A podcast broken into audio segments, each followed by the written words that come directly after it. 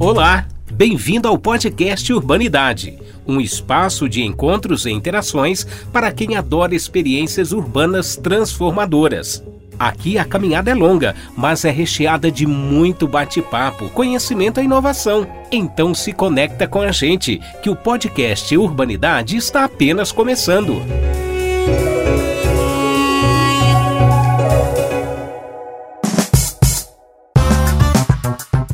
Boa tarde, boa tarde, boa noite, né? Quase.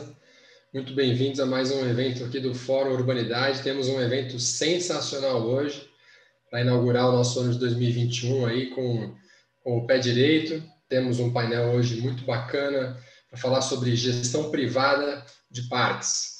É um tema aí de interesse de, eu diria, qualquer cidade brasileira, um tema muito atual, um tema que tem é, tido bastante novidades. Várias cidades estão explorando esse modelo, vários municípios brasileiros explorando cada vez mais a, as possibilidades de ter modelos alternativos de gestão, né, que não aquele, aquela, aquele modelo tradicional de uma secretaria estadual ou uma secretaria municipal gerindo ali com orçamento público, com recursos públicos é, e com todas as dificuldades que isso significa os parques e áreas verdes em geral das suas cidades. Então, hoje nós vamos trazer para vocês aqui é, três profissionais com muita experiência em um outro tipo de modelo uma outra forma de fazer esse modelo alternativo de gestão e que eu acredito que, que vai ser, vai ser uma conversa muito enriquecedora e que vai contribuir para difundir esse tipo de prática Brasil afora. Vou começar a chamar nosso painel aqui em ordem alfabética, começando por Fernando Pieroni. O Fernando é diretor-presidente do Instituto Semeia, uma organização não governamental que promove a articulação entre os setores público e privado para a gestão de áreas protegidas e parques urbanos. Qualquer pessoa que trabalha ou se envolve com o assunto de gestão de parques, é, é, gestão com esse tema né, de gestão de parques no Brasil, conhece o Instituto CEMEI, aí uma grande referência. O Fernando foi diretor da unidade de parcerias público-privadas na cidade de São Paulo e da Estruturadora Brasileira de Projetos, a EBP, um escritório de modelagem de projetos de concessão vinculado ao Banco Nacional do Desenvolvimento, o BNDES. Fernando, muito boa noite, muito obrigado por aceitar nosso convite, seja bem-vindo.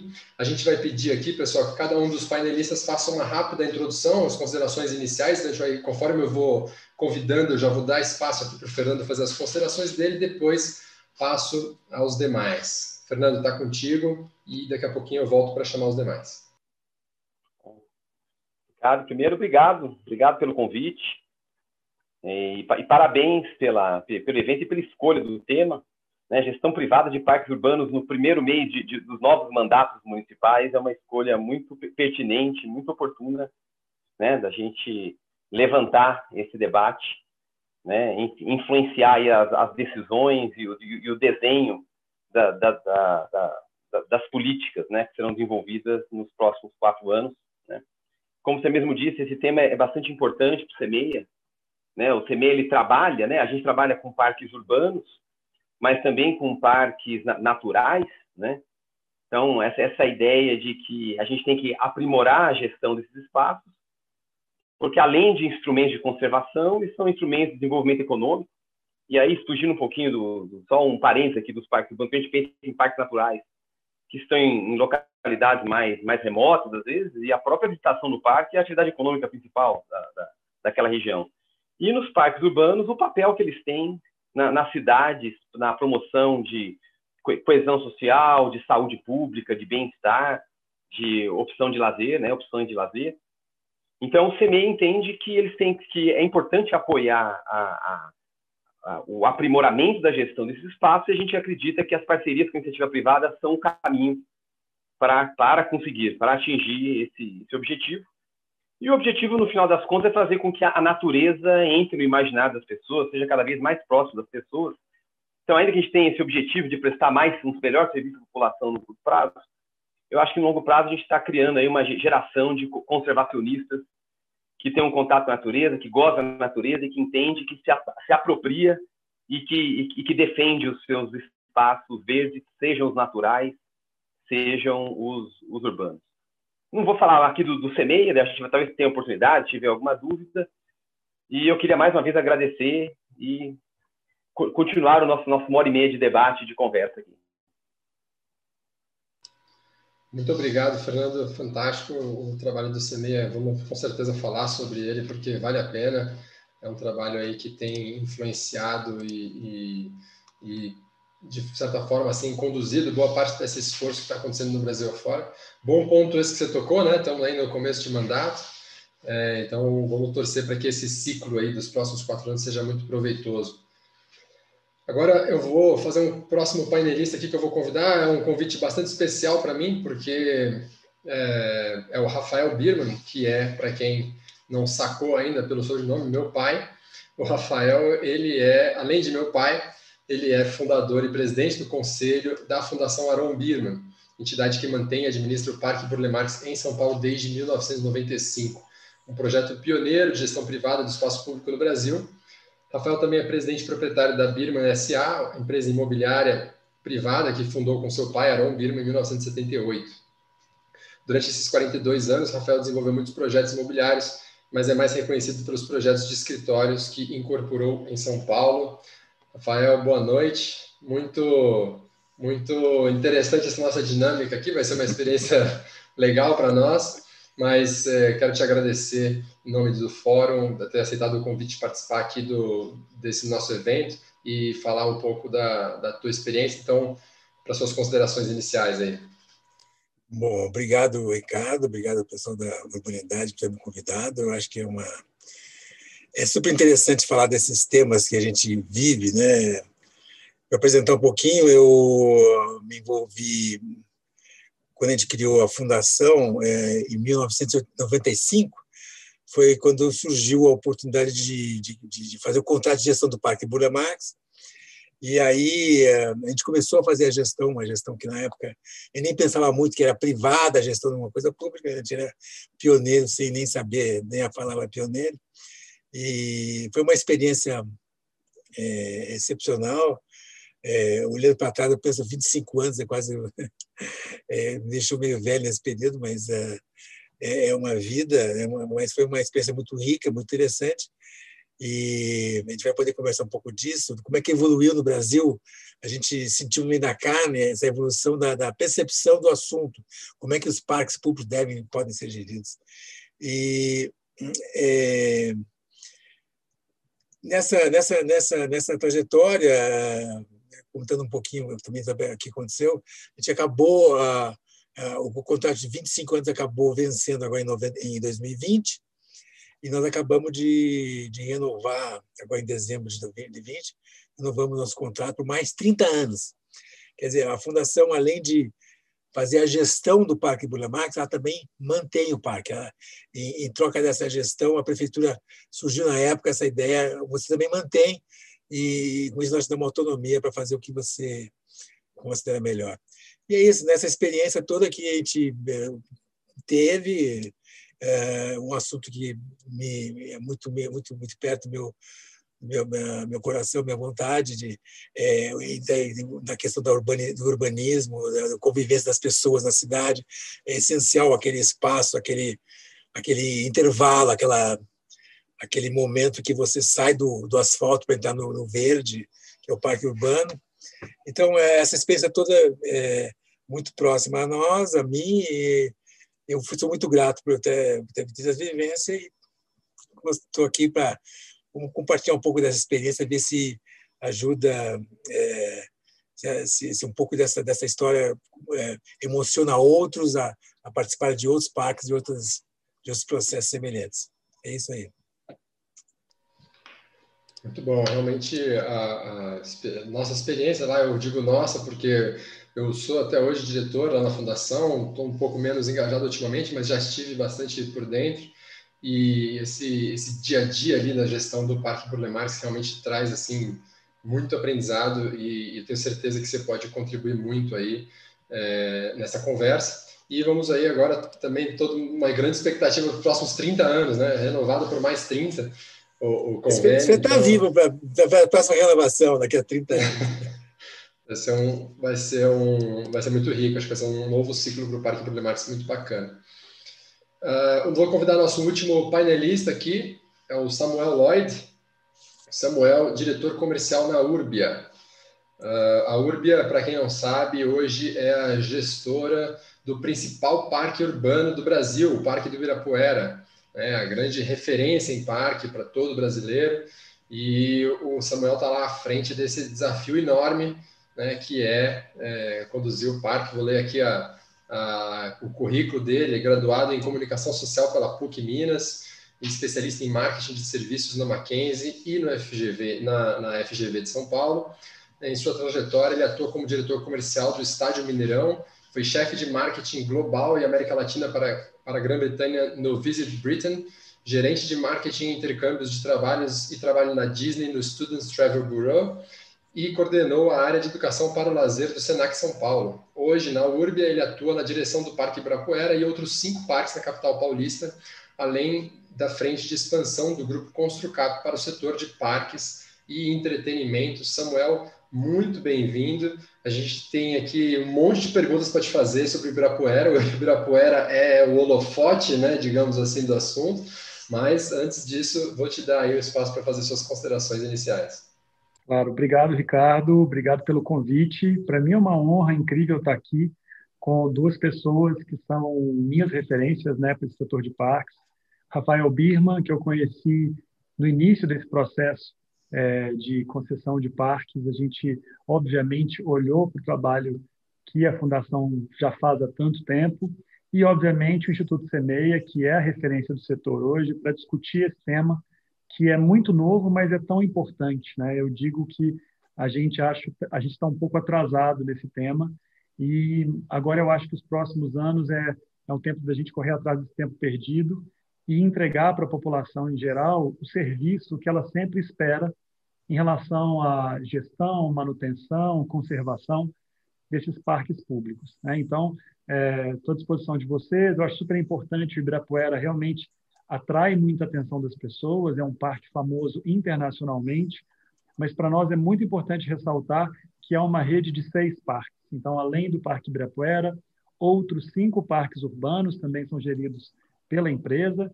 né? quatro já são geridos por nós, incluindo Ibirapuera, e nos próximos meses, no mês de maio, a gente assume mais dois parques como a última etapa né, da, da transição entre a prefeitura e o setor privado. Estou à disposição de vocês para responder todas as dúvidas aí e vou aprender bastante com essa turma aí também. Ou o contrário, né? Nós vamos aprender com você. Imagina. Aqui é um painel de feras, a gente conseguiu reunir, acho talvez arrisco dizer que são os três nomes aí mais relevantes nesse assunto. Pessoal, eu vou começar com uma preocupação que surge muito assim quando a gente fala de gestão privada e que a gente fez uma enquete no nosso Instagram lá e o pessoal levanta essas questões. E, e acho que é uma dúvida que muita gente tem né, a respeito de quando se fala de privatizar um parque. Pô, mas como assim vai privatizar um parque? Vai pegar uma área lá da nossa cidade, uma área nossa, e vai, vai dar para uma empresa? É, e, e, a primeira preocupação que vem é: vou começar a cobrar ingresso aqui para entrar no parque? Né? Como que é essa questão assim, do, do, modelo de financiamento dos, desses parques? Como é que eles, eles de fato passam, deixam de ser de acesso público? Assim, não tem um risco aí, talvez, de as pessoas não conseguirem mais acessar aquele espaço porque não conseguem pagar? Como que é isso? Como que é essa transformação aí?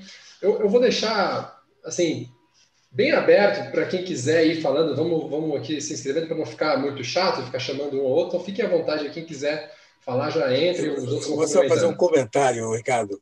É, começa pela colocação. Não é privatizar o parque, é privatizar a gestão do parque. Então, há muita essa confusão. Ah, tu vai privatizar, vai virar uma área privada. Não, não. O parque continua público, o espaço continua público. O que é privatizado é só a gestão. Isso é, é, é uma questão muito importante, porque parece banal, mas toda vez que se fala no assunto, o cara fala, as pessoas falam, ah, privatizou o parque, doou não, não é isso. É só a gestão do parque. É, esse ponto é super relevante que o Rafael está trazendo, porque na concessão mesmo né, do Ibirapuera, ela foi amplamente discutida em função da importância que esse parque tem para a cidade de São Paulo e ecoa para todo o Brasil, né?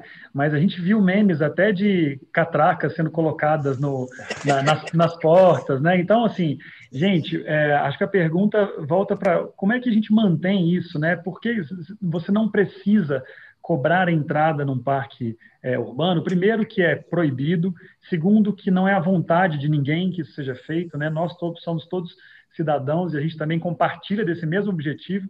O que a gente quer é melhorar o serviço que é prestado nesses parques e muita gente não percebe que esses serviços são prestados há muito tempo de forma picada. Né? Então, tudo que hoje é, é privado no Ibirapuera continuará sendo privado. Vou dar um exemplo para vocês. A segurança é privada. Antes da concessão, ela já era privada.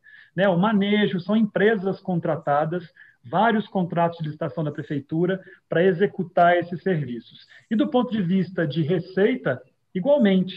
A lanchonete que está lá, que vende alimentação, também é licitado e também é privada. O aluguel de bicicletas que está lá também é privado. Os eventos que acontecem lá dentro são de gestão privada. E isso tudo isso movimenta uma cadeia que nessa concessão específica agora do, do, dos parques urbanos de São Paulo, ela pretende equilibrar essa balança. Uma vez que eu tenho custos no meu projeto e eu tenho receitas no meu projeto, eu entrego para o setor privado para gerir esses custos e receitas e equilibrar essa balança e desonerar o poder público.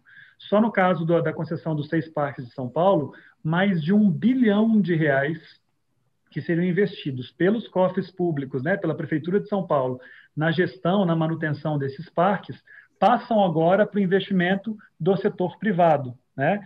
E o setor privado tem que se virar para fazer esse dinheiro voltar né, através desse investimento, como? Movimentando os eventos, prestando um bom serviço para a população, para que a população tenha acesso a alimentação de qualidade, que hoje é um dos piores problemas do Ibirapuera, por pesquisa, a gente já descobriu isso. Né? Então, a, a, o bom serviço traz de volta a receita da concessionária. O Ibirapuera, gente, sempre foi um parque superafitário.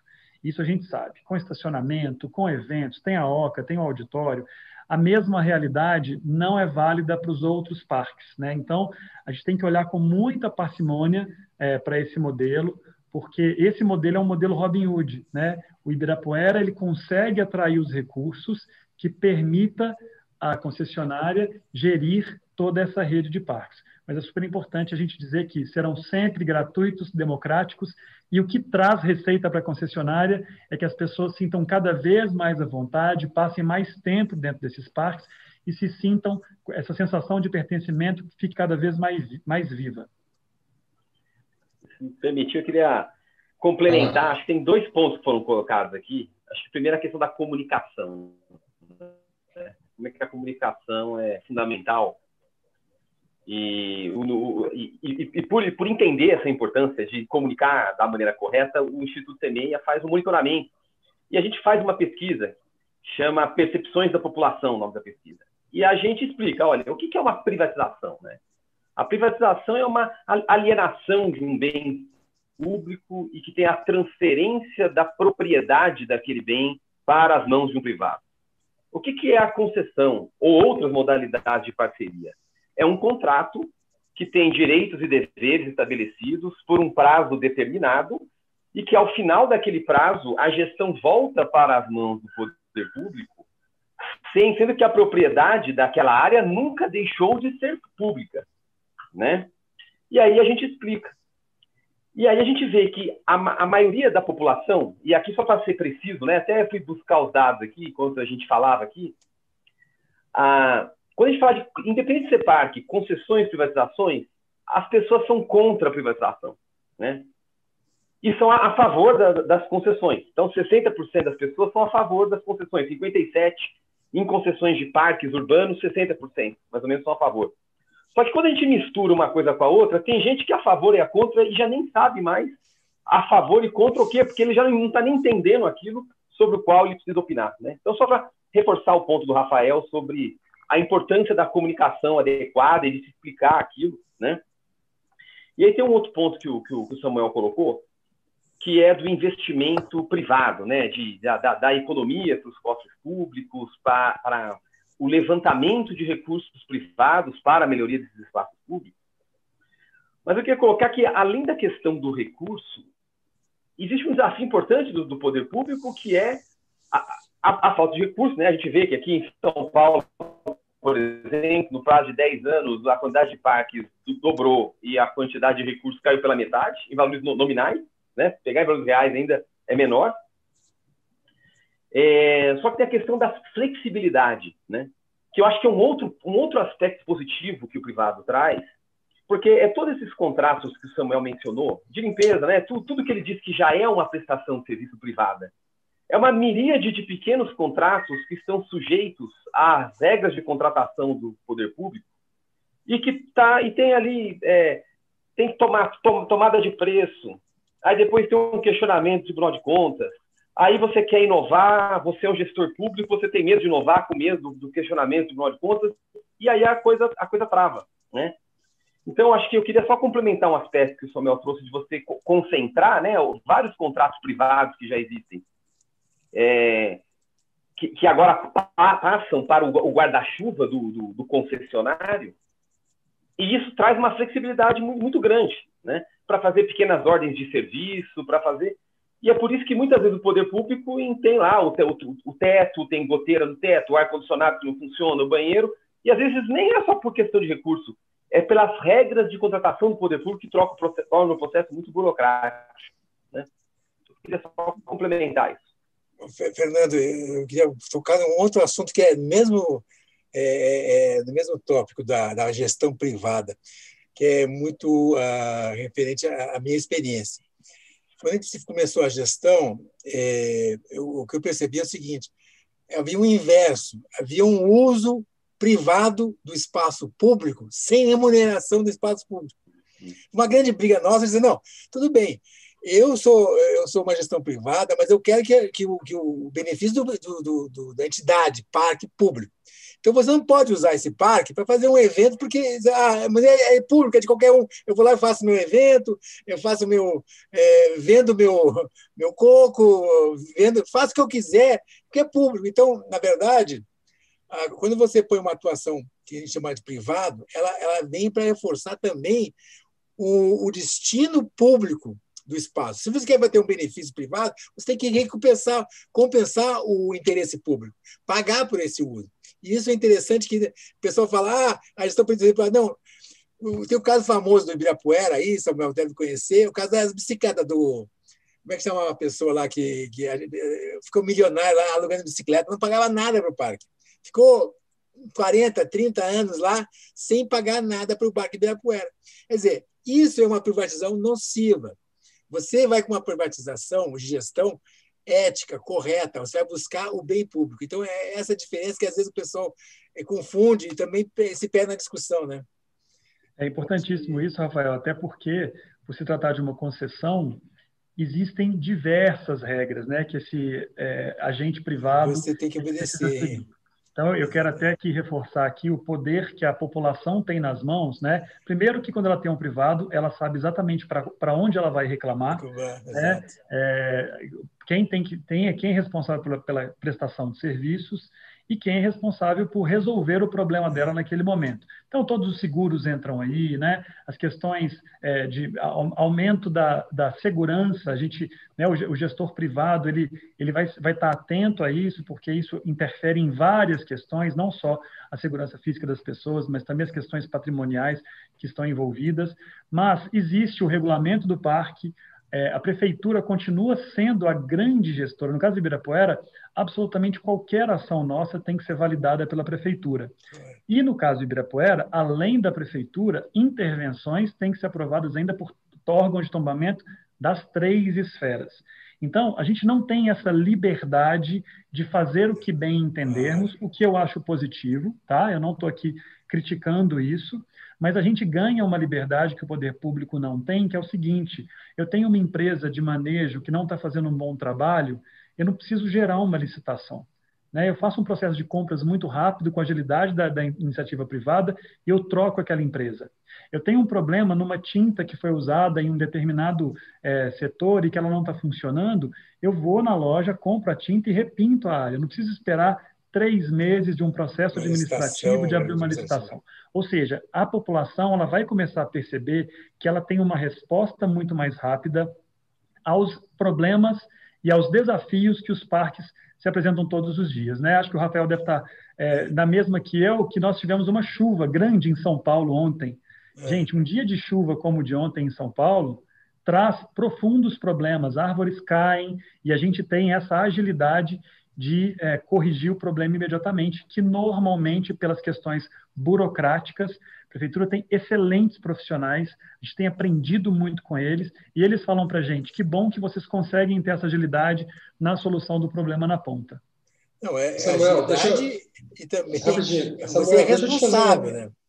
Fala. Samuel, só para uma questão assim de esclarecimento, tem algumas pessoas querendo saber quais são os outros parques. Se você puder citar os outros parques que estão no pacote do Ibirapuera e aproveitar e falar um pouquinho sobre como que foi esse, essa solução encontrada para a prefeitura de agrupar os parques no modelo de concessão, né? permitindo com isso que uh, o Parque do Ibirapuera, que tem mais atrativos e, e gera mais, desperta mais interesse é, de eventuais concessionários e tudo mais, pudesse carregar junto parques em áreas menos privilegiadas da cidade, que talvez, se passassem por um processo de concessão isoladamente, não teriam é, nenhum, nenhum proponente.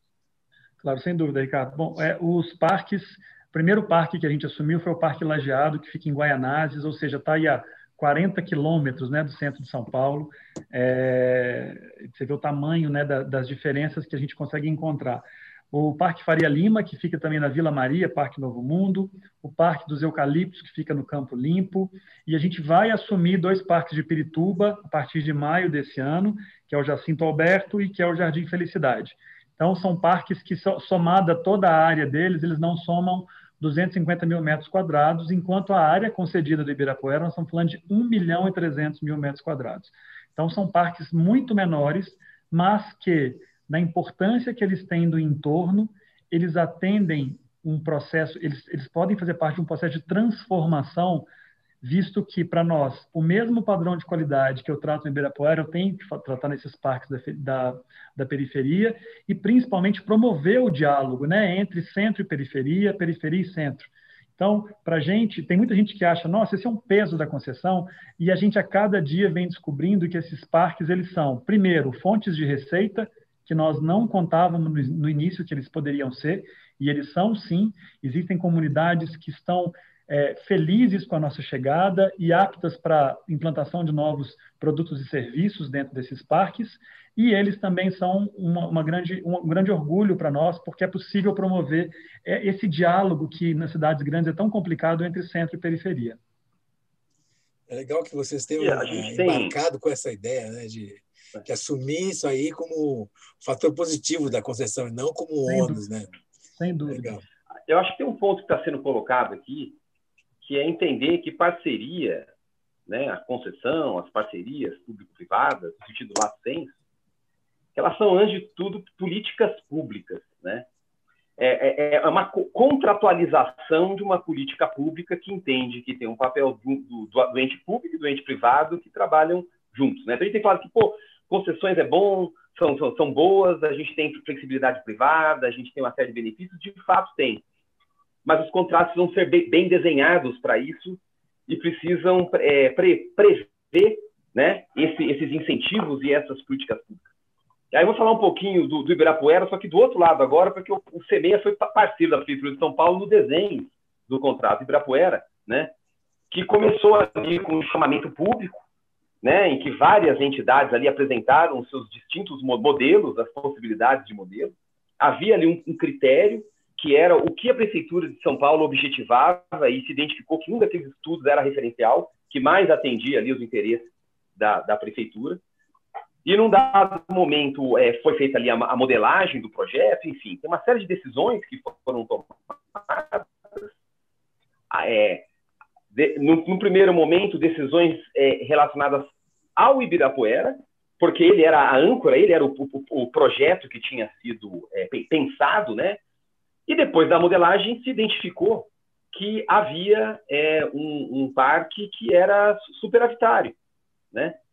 E aí volta, aí tem uma decisão de política pública, se ele é superavitário, por que, que eu, vou, eu vou, vou recolher isso na forma de outorga num processo estatório? Não, talvez faça muito mais sentido pegar parques que provavelmente nunca teriam a possibilidade de atrair esse tipo de parceiro e colocar em um combo e criar esse subsídio entre um parque central e um parque periférico. Ou seja, são decisões de políticas públicas que são tomadas ao longo do caminho e que acabaram chegando nessa configuração final desse desenho que foi licitado e que o Samuel descreveu agora, né?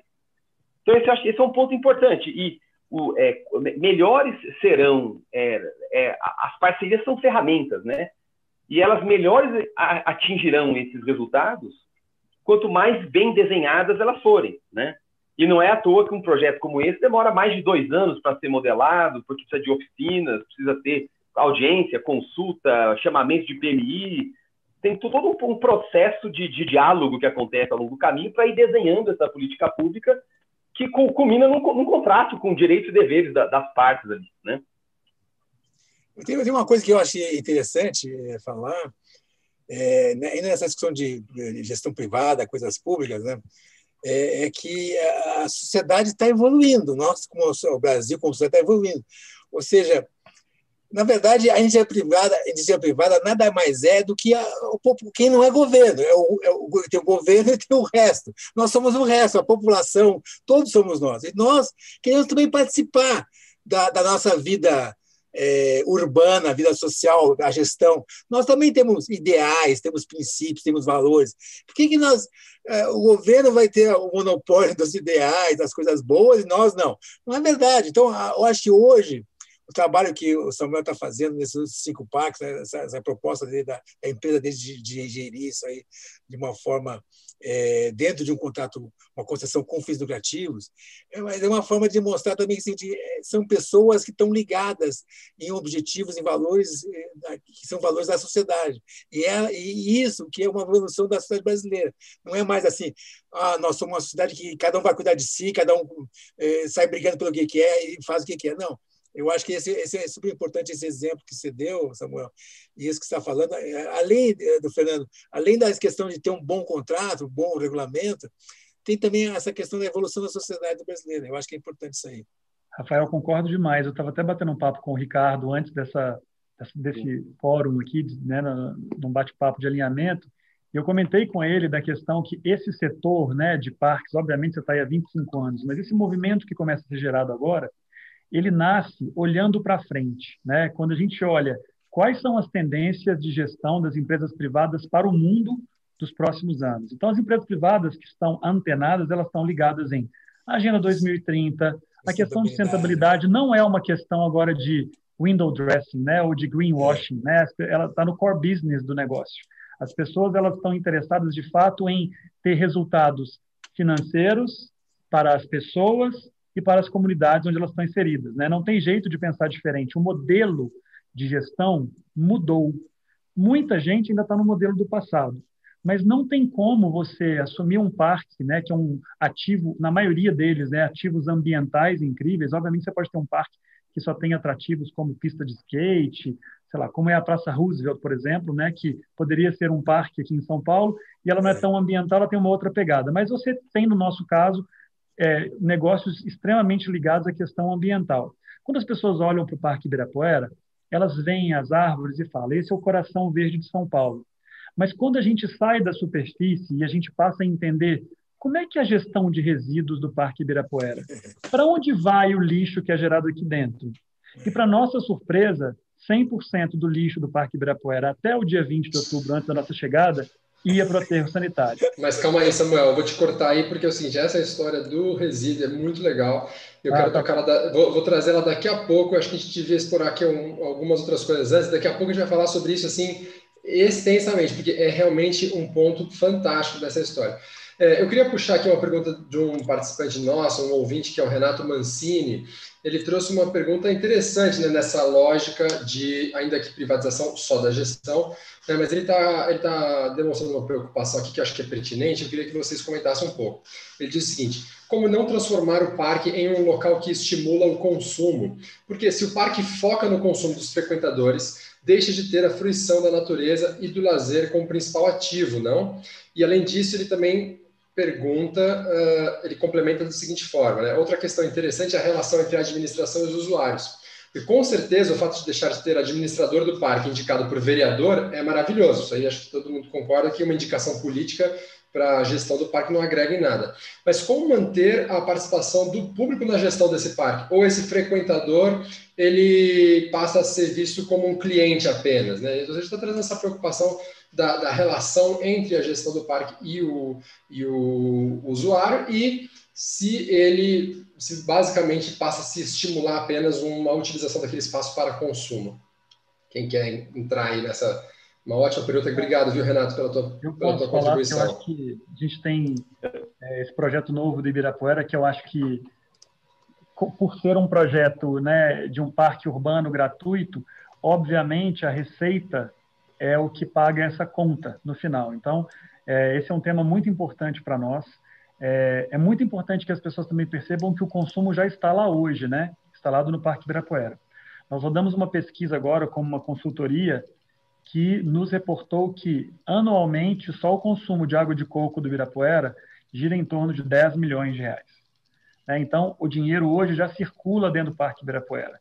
Para vocês terem ideia das outras organizações privadas que já estão lá dentro, Bienal, Human, né? temos que lembrar que são organizações privadas e que já estão há anos no Parque Ibirapuera, elas captam de patrocínio algo em torno de 50 milhões de reais anuais somadas, né? fora os eventos que, que acontecem dentro desses espaços. Então, o consumo já está lá dentro. Né? É, o que a gente traz é uma visão de que o consumo do Parque Ibirapuera gera uma receita para né, a empresa que gere o Parque Ibirapuera e esse valor é reinvestido. Como que funciona normalmente no poder público? Eu tenho um departamento da prefeitura que cuida do estacionamento e esse dinheiro vai para aquele departamento da Zona Azul, que é se mistura à Zona Azul da cidade. Eu tenho uma outra secretaria que cuida da OCA e aquele dinheiro de aluguel da OCA vai para aquela secretaria. E aí eu tenho a Secretaria do Verde que cuida da questão do verde, que normalmente não fica com as receitas de estacionamento e não fica com a receita gerada dentro do próprio parque das ações culturais. Agora, a gente tem a, a, o equilíbrio dessa balança em que uma mesma empresa que tem acesso aos recursos de receita também tem a função de administrar esses custos. E isso é invisível para a maioria das pessoas. Então, a gente não pode ser ingênuo, porque o consumo já existe dentro do Parque Ibirapuera, e outra, a necessidade de consumo também existe e é latente. Na nossa última pesquisa que foi feita agora, como empresa é, isenta do mercado, apontou que uma das maiores reclamações das pessoas que vão ao parque é falta de alimentação. Né? As pessoas querem ter serviço de alimentação. O que eu acho é, inadmissível é que seja um consumo descontextualizado.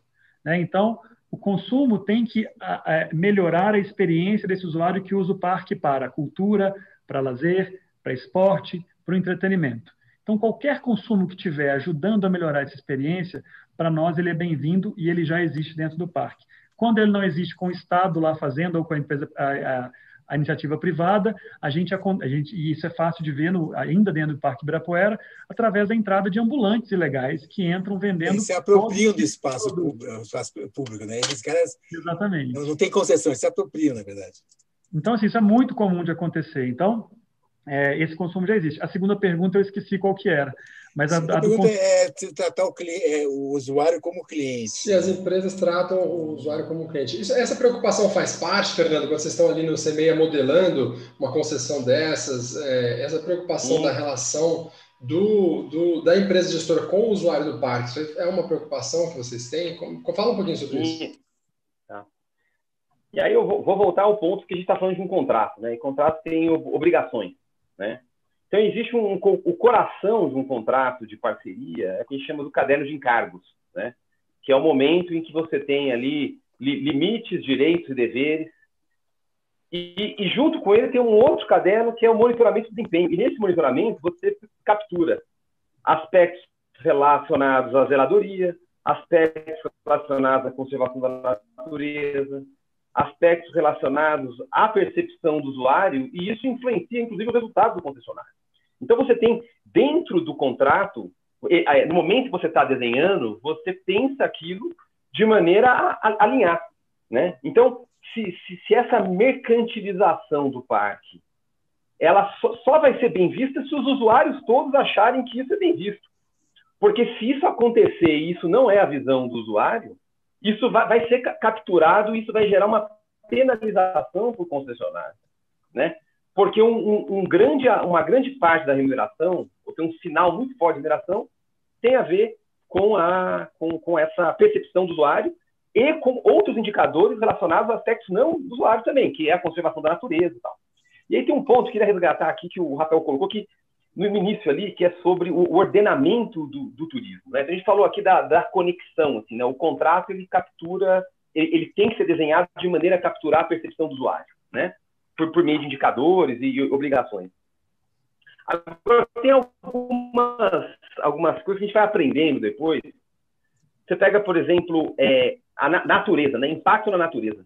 Muita gente fala, puxa, mas, é, eu vou começar a colocar um monte de gente dentro de um parque, e aí vou também fazer um parênteses aqui para parques naturais, né? Quer dizer, tem uma preocupação lá com os parques naturais, e vai ter uma degradação da natureza. E quando você conversa com gestores, por exemplo, do Instituto Chico Mendes, eles falam, Fernando, você ter uma visitação pequena, desordenada, é muito mais impactante do que uma visitação grande, ordenada. Porque se você não tem uma, uma, manutenção da trilha, se você não tem uma sinalização, se você não tem um monitoramento do que acontece, as pessoas entram dentro do parque começam a andar por onde elas querem, sai fora da, da, da trilha, e aí você começa a ter um impacto muito maior do que você ter bastante gente, mas de uma maneira regrada, dentro do espaço definido para aquilo, né?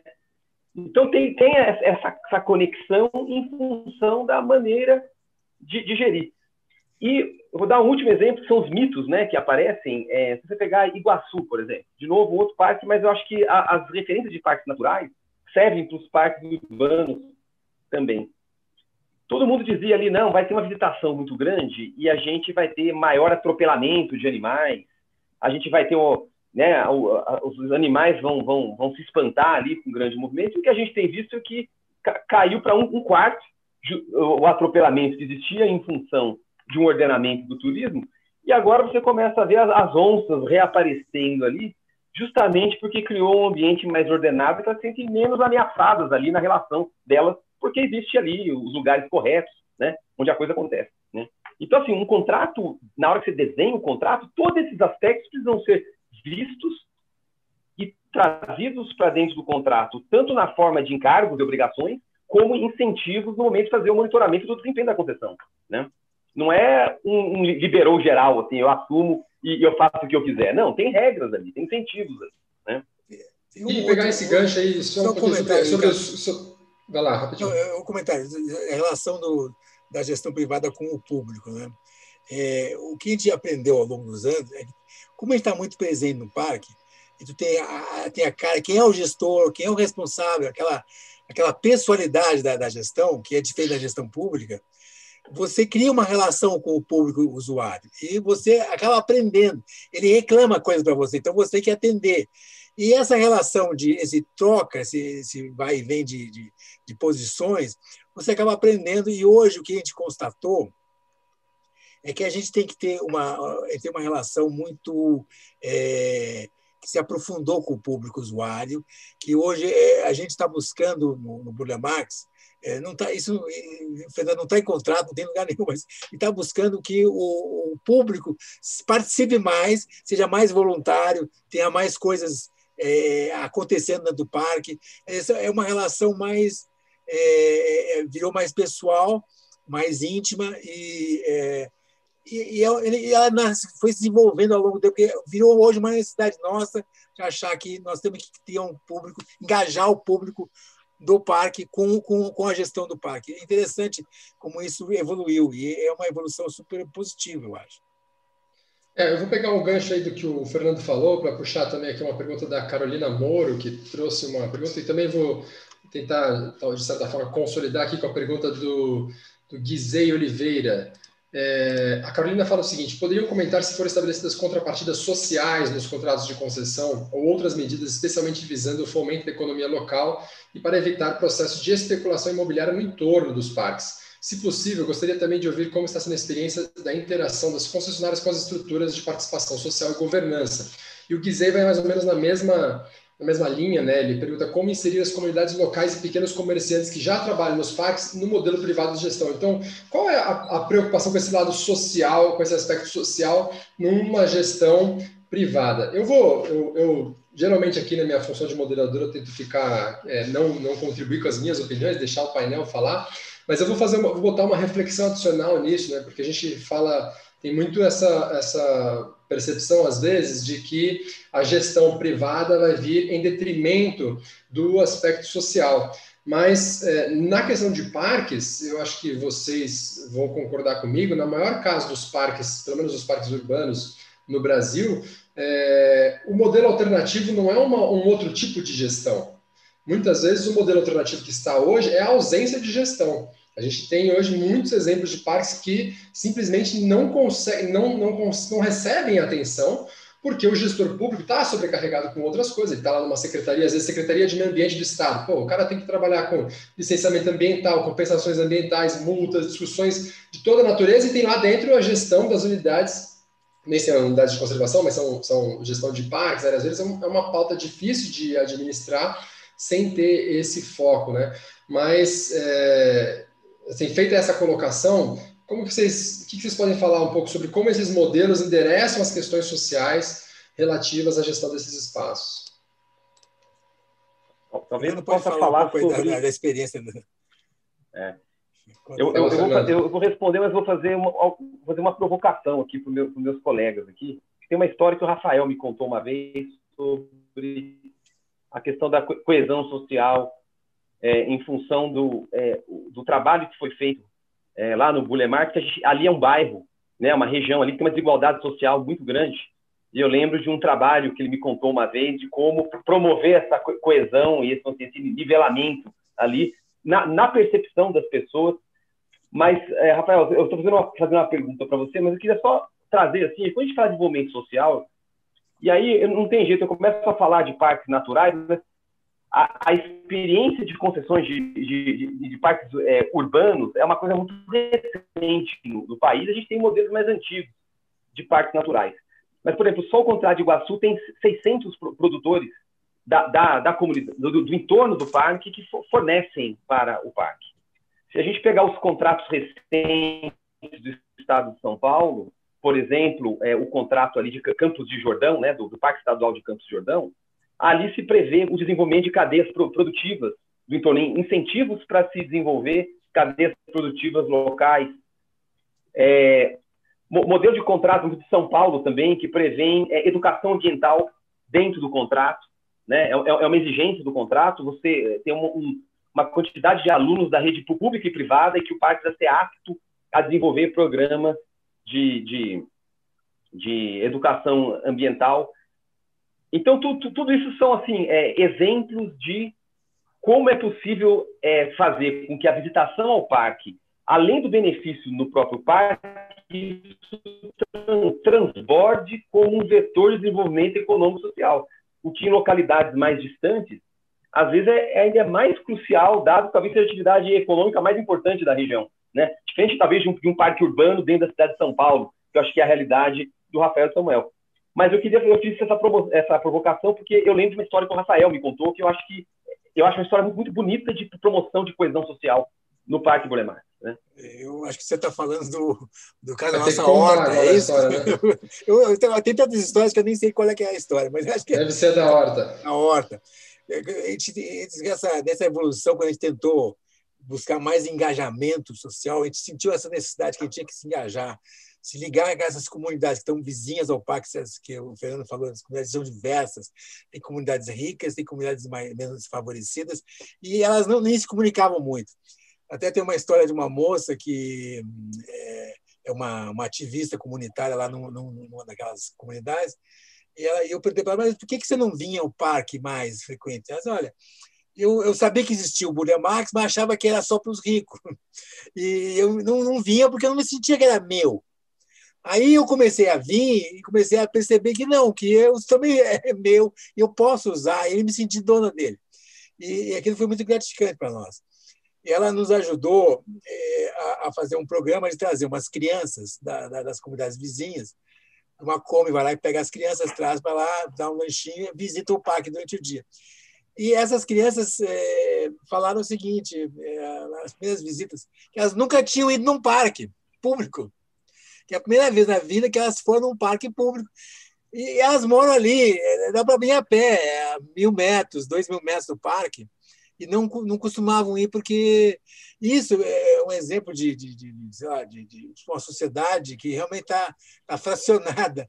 Como é que não, uma criança se sente é, não, não vai num parque, que é uma coisa de criança fazer aí no playground, como é que ela se sente que não é parte, né, não é permitido para ela, não tem nenhuma placa ela é proibida você, mas ela sentia que não era dela. Então esse, esse, essa função do parque, que está dentro do contexto de, da natureza do parque, um, um, equipamento urbano, de promover um pouco de a praia de São Paulo. O carioca diz que a, a praia do Rio é o lugar onde todas as classes se encontram, porque todo mundo é de calção, ninguém tem roupa chique, roupa menos chique, está todo mundo, todo mundo junto. E o parque é um pouco disso também. É um lugar para as pessoas conviverem fazer tudo a mesma coisa. Correr, caminhar, que não tem diferença nenhuma. Não tem caminhar de Porsche ou correr de BMW. Tu vai caminhar a pé igual o outro. Então, é, é, essa função do parque de, de, de promover uma espécie de equalização social, de é, dar a todos uma chance de participar da cidade, eu acho que ela é fundamental. A gente, a gente, quando começa a administrar isso aí, a gente começa a envolver nisso e começa a perceber isso. Então, a gente acaba tendo que fazer essas coisas, né? Eu acho que é um pouco disso. Não sei se é essa história que você queria que eu contasse. Ou... Era, era. eu, eu concordo demais, gente. Eu acho que não tem como a gente olhar para parques e não pensar no impacto social. Então, em todas as nossas ações, absolutamente todas as nossas decisões, o impacto social ele é avaliado, né? E eu vou contar aqui duas histórias. Né? Nós somos novos ainda no Ibirapuera, né? Gente, fez três meses que nós assumimos o Parque Ibirapuera, então estamos aprendendo muito. Acho que vai ser um aprendizado longo aí, de mais de 30 anos, mas é, em três meses a gente já conseguiu captar muita coisa. Mas quando nós assumimos os parques da, da periferia, né? O, o Lajeado foi o primeiro parque, a gente percebeu que a população de Guaianazes não sabe que aquele parque existe. Né? Então, acho que o primeiro impacto é criar o hábito de você ter né, qualidade de vida, você ter um parque do lado de casa que é bem cuidado, venha para o parque, convidar a população para vir. E aí a UBS próxima, né, a Unidade Básica de Saúde, começou a fazer mais atividades dentro do parque, e depois a pandemia, obviamente, travou tudo isso. É, mas a gente começou a perceber que a população começou a usar o parque. A gente fez pesquisas, pessoas que moram a menos de 300 metros, 400 metros, falaram: Eu nunca tinha entrado aqui, porque eu achei que era uma praça sem graça. Tem uma nascente dentro desse parque lajeado que ninguém sabia que era uma nascente, que era uma grande vala de esgoto, na verdade. Nós começamos a falar com a população: gente, isso aqui é uma nascente, vocês não podem jogar o seu lixo do muro para cá, porque é uma nascente, isso é sagrado. E quando a gente começa a compartilhar com eles o plano, né, de que, olha, isso aqui é uma nascente, vamos valorizar as águas, aqui nasce um rio, e essa noção de, de, de, de onde nasce o rio e que a água que sai do chuveiro da minha casa é a água do rio, então eu tenho que cuidar da água do rio porque eu estou tomando banho de rio todo dia. Né? Então, quando a gente começa a mostrar para as pessoas que é tudo sistêmico, muito. É, é, a, e eles podem participar da cidade, como o Rafael colocou, eu acho que isso muda completamente o jeito como as pessoas votam, é, entendem sua cidadania, né? entendem como é a gestão dos espaços públicos, porque a mesma gestão do espaço público de um privado, ele vai começar a exigir de um outro espaço público que não tem gestão privada. Ele vai exigir o mesmo patamar de qualidade. Então, acho que a gente começa a discutir níveis de qualidade que são muito mais aceitáveis mesmo na gestão pública. Vai existir esse comparativo, isso é muito claro para todo mundo. No caso de Ibirapuera, o próprio contrato de concessão, ele traz é, uma obrigatoriedade que para nós é um grande prazer da gente integrar os profissionais que estão lá há mais de 30 anos, sem nenhum tipo de legalização, estão lá trabalhando em cooperativas, não tem nenhum papel, não tem nenhuma, nem, nenhuma regra que dá a eles o direito de estar no Parque Ibirapuera. E agora, com a concessionária, eles vão ter pela primeira vez um papel que fala: eu posso trabalhar aqui.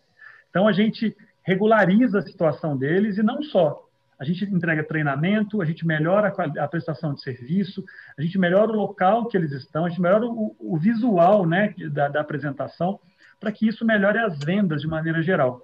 Nas reuniões que a gente fez com essa turma, são 169 é, vendedores autônomos, que eu tenho o maior respeito e hoje já tenho carinho e amizade de grande parte deles. Nós descobrimos que a pessoa que sempre vendeu há 40 anos água de coco na porta do planetário nunca tinha entrado no planetário para uma sessão. Primeira vez que entrou foi a convite da Urbia. Primeira vez que entrou foi a convite da Urbia. Né? Parabéns, parabéns. E para nós, essas pessoas, elas são os grandes vendedores. Se eu estou lá comprando uma água de coco e sou um esportista, a pessoa fala: Olha, você sabia que o planetário vai abrir dia tal? Por que você não compra o ingresso? E essa pessoa pode também vender o ingresso do planetário. Ou seja, integrar essas pessoas não é integrar apenas no projeto de consumo, mas é dar a oportunidade que essas pessoas participem, entrem em museus.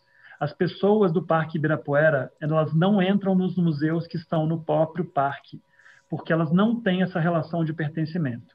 Então, o nosso papel é, primeiro, tirar a arte dos muros e levar para o parque como um todo. Acho que tem um impacto social gigantesco em fazer isso. É, é, trazer a escola de música que existe lá dentro há tanto tempo a ser conhecida. Muita gente não sabe que tem 150 alunos de escola pública que recebem para estudar no Parque Ibirapuera e esse trabalho vai ser continuado por nós. E as pessoas não sabem que isso existe. Ou seja, tem diversas contrapartidas é, sociais. Essa da escola de música, por exemplo, não é uma obrigação de contrato, mas é uma decisão da UBIA em permanecer fazendo. O Itaú Cultural fazia, nós vamos permanecer fazendo e trazendo ainda mais visibilidade para essa escola. E fazer com que as pessoas se encontrem. Né? O Ibirapuera e principalmente é um lugar onde todas as classes e de vários lugares diferentes se encontram. Né? Muitas vezes é a única oportunidade de uma criança colocar o pé na grama, é o Parque Ibirapuera, ou o parque mais próximo da casa dela. Numa cidade tão de concreto como São Paulo, a gente sabe dessa importância. Ou seja, só resumindo, não tem como dissociar a questão social do é, principal paradigma da gestão desses negócios, né, que são os negócios de parques urbanos. O impacto social ele é parte da premissa básica da nossa atividade. Pessoal, eu sei que todos querem contribuir, mas a gente está aqui nos nossos últimos minutos. A gente assumiu um compromisso com os nossos painelistas aqui de que o evento não levaria mais do que duas horas. É, também para já vai ficar um evento bastante grande no YouTube para quem for assistir no YouTube depois. Então, eu queria agora, infelizmente, encerrar a nossa, a nossa conversa, as perguntas, porque peço desculpa a todos aí que, que deixaram aqui perguntas que não foram respondidas. Só citar aqui Mica Noguchi, o Alexandre Gaioso, a Silvia Baena, Gabriel Noronha, Luiz Otávio de Pedreira, Hélio Camargo, Júnia Ferreira, todos vocês aí, obrigado pela audiência, André Mendonça, Juliana Hanoi, Thaís Pimentel, Luciana Cury, enfim, todos vocês que nos acompanharam até agora, todos vocês que vão nos assistir de novo no, no YouTube. Convido mais uma vez vocês a seguirem o Fórum Urbanidade nas redes sociais. A gente está sempre discutindo temas importantes para as cidades aqui nesse, nesse, nesse ambiente, sempre trazendo nomes de peso aí, como foi o painel de hoje, inaugurando o ano de 2021. Inclusive, temos aí um monte de coisas na pauta para 2021, um monte de surpresas, alguns eventos fantásticos que a gente está preparando. Então, contamos aí com a audiência de todos. Eu vou passar aqui a palavra para cada um dos nossos painelistas fazer considerações finais e um encerramento, mas é, desde já aí o meu muito obrigado aos três, ao Fernando, Rafael e Samuel pelo, por aceitarem o convite de estarem aqui conosco e a todos vocês que estão nos assistindo. Muito obrigado e até mais. Vamos na ordem contrária aí da, que a gente fez na abertura. Talvez o Samuel possa começar, depois Rafael, depois Fernando, para ser democrático. Claro. Bom, eu queria agradecer pela oportunidade. É super importante a gente ter muitos fóruns como esse para discutir o tema. É uma questão muito nova. É, eu quero aqui repetir o que o Fernando já disse, né? Acho que não dá para ficar copiando modelos, são modelos muito únicos. Então, quem está pensando aí em é, né, abrir uma nova concessão, se tiver gente de prefeitura aí agora, eu acho que tem que olhar o modelo, tem que ver se o modelo para em pé. Eu, eu recomendo muito os market sounds, né, que as prefeituras e governos têm feito. Falem com os investidores. É, os investidores estão abertos para essa conversa. É, existe apetite para esse, esse setor, a gente tem visto isso. É, nas licitações mais recentes, o ágil tem sido, inclusive, uma surpresa para o poder público. E eu acho que esse é um setor que vai crescer muito, porque o mundo mudou. Né? Então, é, os modelos de gestão estão mudando, é, a vontade de é, fazer para o outro, para participar da sociedade de um jeito diferente, já faz parte do, do, do mundo do empresariado, né? Da, da, das cabeças pensantes das lideranças empresariais.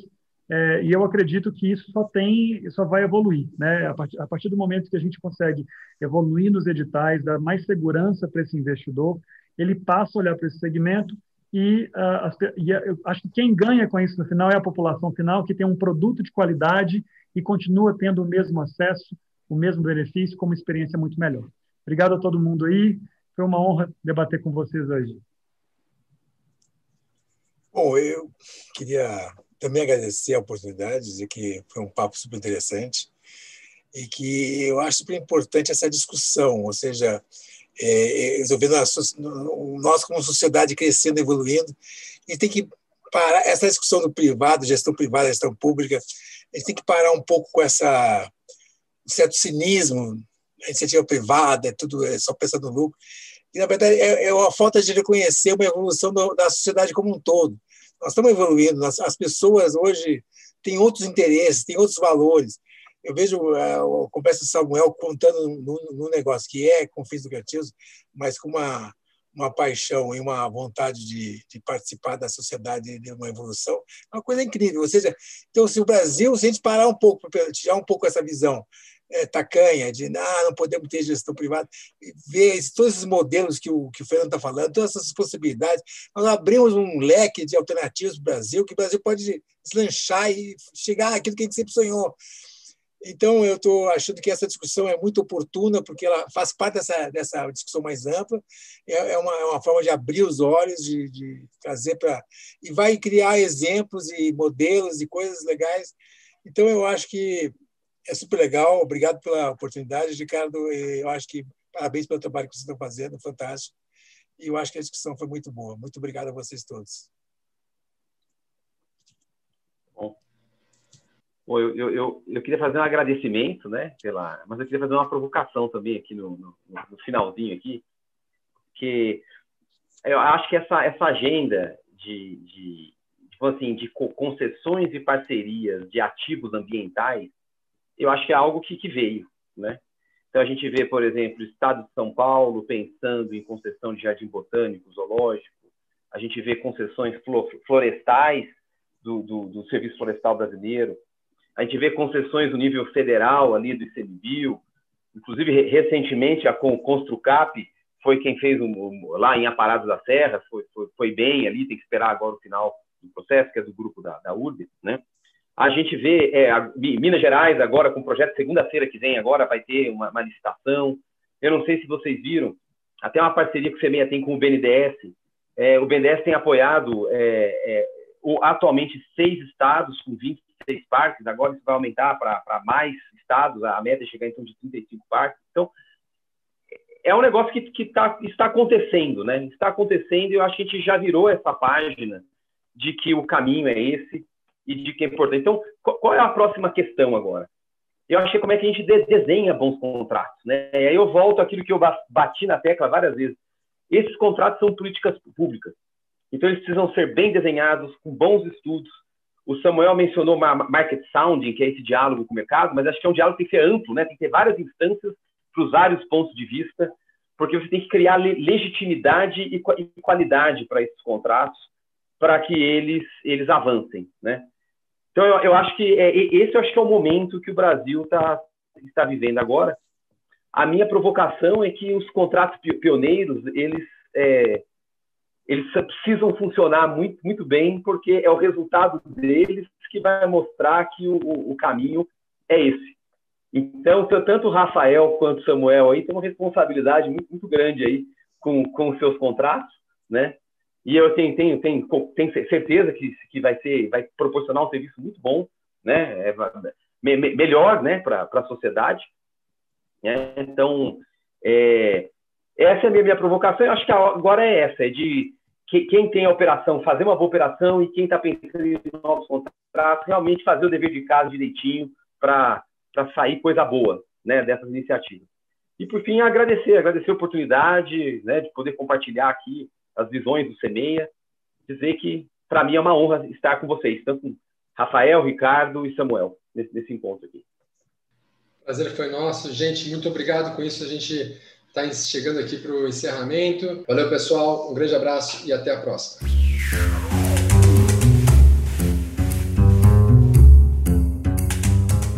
E aí, gostou do episódio? Então continue com a gente e torne a sua caminhada pelas cidades do Brasil e do mundo ainda mais leve e interessante. O podcast Urbanidade é uma realização da cidade Urbitar e conta com o apoio da Fundação Aaron Birman e da editora Vitinitas.